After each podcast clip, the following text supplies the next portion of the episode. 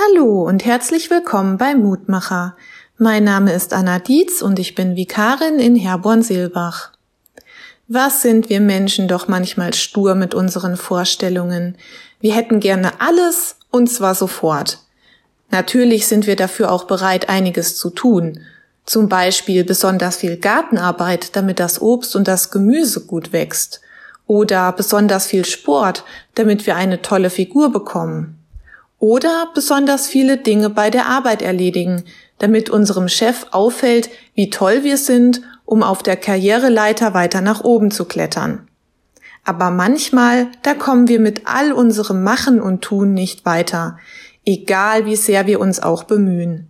Da trägt der Apfelbaum nicht so viele Früchte, die Anzeige an der Waage bleibt stehen und der Chef befördert jemanden anderen. Der heutige Losungstext lautet, die Jünger stiegen in das Boot, und in dieser Nacht fingen sie nichts. Als es aber schon Morgen war, stand Jesus am Ufer. Johannes Evangelium 21, Vers 3 bis 4. Den Jüngern ist es genauso gegangen. Sie waren die ganze Nacht unterwegs gewesen, um zu fischen, konnten aber keinen einzigen Fisch fangen.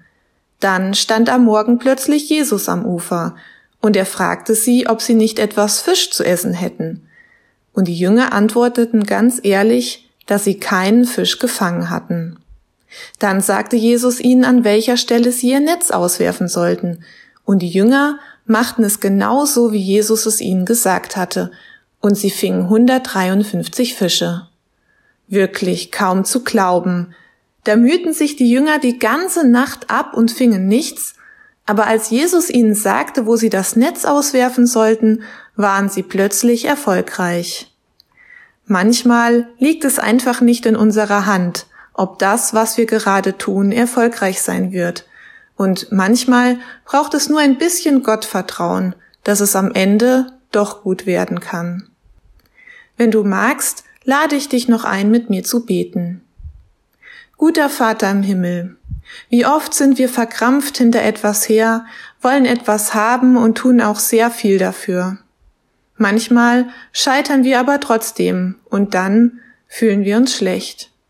Hilf du uns, dass wir unserem Glauben nicht verlieren und schicke du uns das ein oder andere kleine Wunder bei den Dingen, die wir nicht beeinflussen können. Amen. Hör auch gerne morgen wieder rein, dann gibt es einen neuen Mutmacher.